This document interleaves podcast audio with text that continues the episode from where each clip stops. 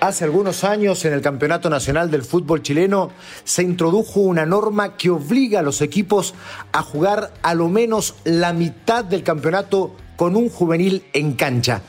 ¿Imposición absurda o una buena forma de darle tiraje a la chimenea? Aquí lo analizamos en Footbox Chile. Esto es Footbox Chile, un podcast con Fernando Solabarrieta, exclusivo de Footbox.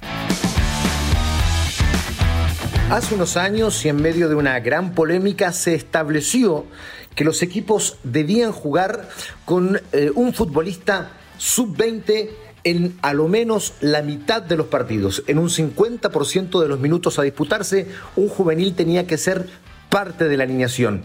No importaba si era de forma titular, si ingresaba en los segundos tiempos o era sacado incluso antes del término del partido.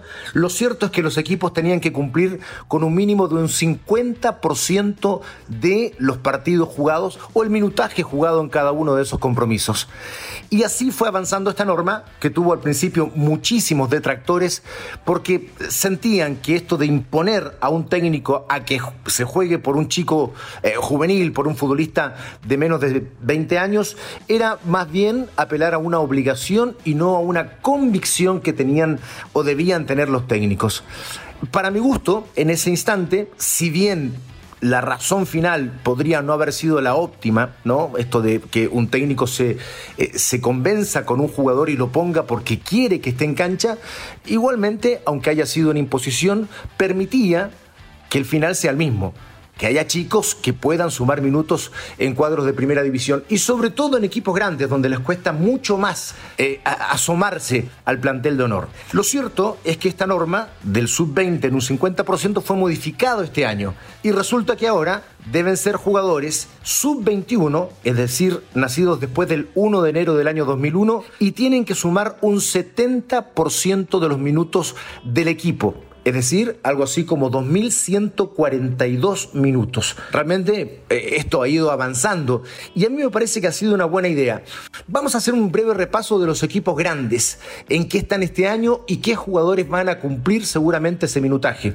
En la UC, que es otra realidad, que siempre ha tirado chicos al primer equipo, que le ha dado tiraje a la chimenea, este año asuman con, o asoman, digo, con nombres propios eh, Tapia, Montes, Bartichotto, que seguramente van a ser quienes cumplan con este minutaje hasta llegar al 70% de los partidos.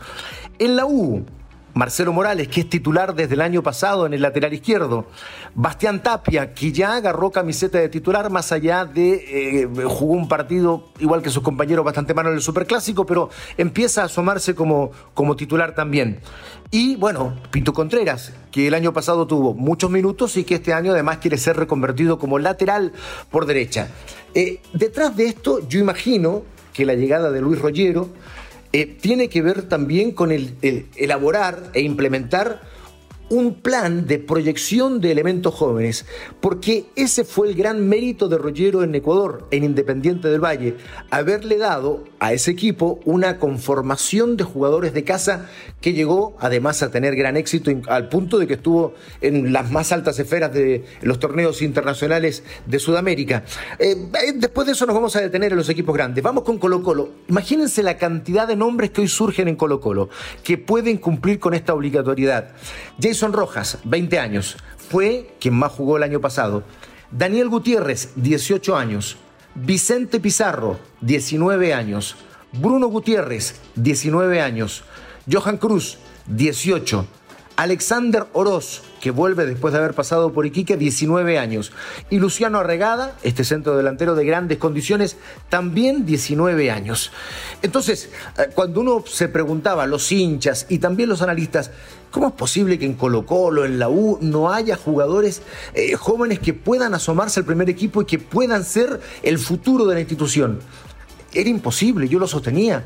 ¿Cómo los dos clubes que más captan de manera natural y que obviamente se quedan con los chicos de mayores condiciones, después no puedan desarrollarlo sin que no hubiese eh, ni un solo jugador que tuviera proyección? Eso era imposible. Bueno, todos estos nombres desmienten ese análisis y desmienten también aquellos que dicen que se trabaja muy mal en las divisiones inferiores. Yo no estoy de acuerdo. Hay carencias, evidentemente, hay cosas que no están bien, pero el trabajo en general en la división inferiores permite proyectar a varios chicos como hoy se están viendo en Colo Colo, en la U y ni hablar en la Católica. A propósito, los que más han jugado en estas primeras cinco fechas. Marcelo Morales, 438 minutos en la U. Bastián Yáñez en la Unión Española. Benjamín Rojas en Palestino. También Esteban Matus en Audax. Christopher Medina en Everton. Y Alexander Aravena en Ñublense. Este chico hasta ahora es la gran revelación no solo de, los jóvenes, yo diría que del campeonato, ¿no? Lleva cuatro goles en cinco partidos, juega por Ñublense y la verdad es que es un chico que uno observa que en la medida en que le vayan dando confianza, titularidad y más partidos, este chico puede ser importante no solo para, para eh, sino también para su club de origen, que es la Universidad Católica, y eventualmente, ¿por qué no?, empezar a proyectar chicos con gran talento que vayan apuntando a la selección nacional. Entonces, la pregunta que nos hacemos es ¿por qué nada de esto ocurrió antes? ¿Qué era lo que faltaba? ¿Por qué tuvo que venir una norma a obligar a los técnicos a poner chicos jóvenes? ¿Una falta de convicción? ¿De atrevimiento? ¿Falta de calidad y talento en los chicos que venían desde abajo? Son varias las preguntas que uno se puede hacer, pero yo me empezaría a quedar con lo primero, con esto del fútbol eh, lleno de urgencias, casi delirante, donde los técnicos son eh, obviamente evaluados cada dos o tres partidos, eh, que, su puesto peligra permanentemente y por tanto, por ese temor, no se juegan con chicos jóvenes porque obviamente les tienen menos confianza, apelan a jugadores con más trayectoria que puedan darles cierta seguridad de, entre otras cosas, mantener su trabajo.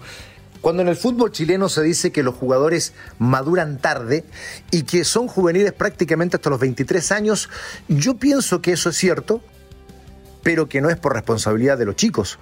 Es simplemente porque el sistema los empuja a estar demasiados años debajo del primer equipo. Y el problema en Chile no es el debut de los jugadores jóvenes. Generalmente debutan igual que en el resto de los campeonatos del mundo, los más importantes, a los 18, 19 años. El tema no es ese, el tema es en qué momento juegan su segundo partido, no el debut, el segundo partido.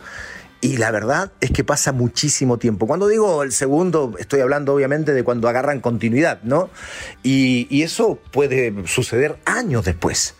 Entonces, al no tener continuidad, un jugador que a los 19 años hasta los 21, 22 está en plena edad de desarrollo, empieza a perder una serie de eh, características futbolísticas, de rendimiento, psicológicas en, en, tanto lo que significa jugar obviamente en primera división con público, y eso empieza a retardar el desarrollo y a dejar muchos chicos en el camino. Entonces, yo siempre me he hecho la pregunta, ¿por qué no se juegan, que es lo que veníamos hablando. ¿Por qué no se juegan sobre todo los equipos grandes? Bueno, por la urgencia de los resultados, no hay ninguna duda.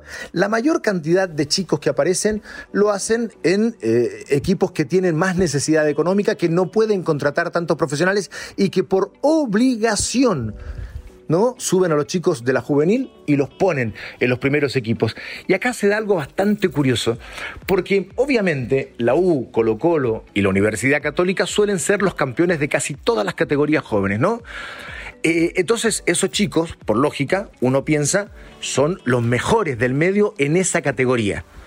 Sin embargo, en la medida que van creciendo, estos chicos no se asoman a los primeros equipos, sí lo hacen aquellos que no estaban o no eran parte de los planteles campeones, que sé yo, cito Unión Española, Audax, Palestino, en fin, y ellos por obligación y por necesidades económicas sí empiezan a debutar, se empiezan a desarrollar y después se da el caso de que esos chicos que no eran los mejores pasan a los equipos grandes a ocupar sitios donde sí estaban los mejores de la categoría, pero que como no han jugado no pueden tener el desarrollo adecuado y por tanto en esta carrera futbolística son desplazados por aquellos que en definitiva no eran los más importantes de la categoría. Recuerdo por ejemplo el caso de Brian Bejar, ¿no?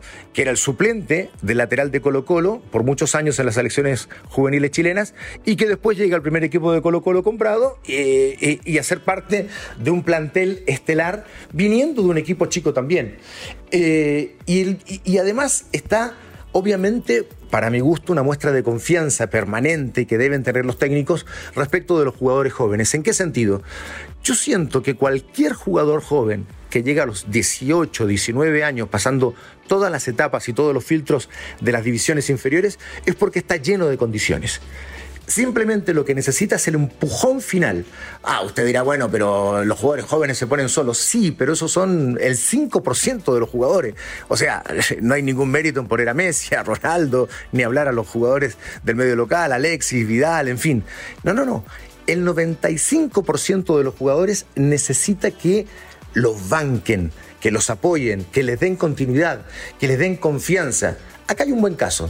Guillermo Maripán que las divisiones inferiores, la verdad, nadie apostaba por una carrera exitosa de Maripán. Más bien todos decían que si había un chico que probablemente no iba a llegar al primer equipo, era Maripán. Sin embargo, llegó al primer equipo, lo subió Mario Salas, le dio 8 o 10 partidos, no lo hizo del todo bien, pero fue suficiente como para firmarse en el equipo titular y hoy día ser seleccionado chileno y jugador del Mónaco de Francia. Esas son las diferencias. Ahí es donde uno tiene que apuntar respecto de la convicción de un técnico, la valentía, el atrevimiento. Si eso no funciona, si eso no surge, es muy difícil que haya una cantidad importante de jugadores que suban a los primeros equipos y por tanto que se afecte el futuro del fútbol chileno. Footbox Chile, lunes, miércoles y viernes, podcast exclusivo de Footbox. Esto fue Footbox Chile con Fernando Solabarrieta, podcast exclusivo de Footbox.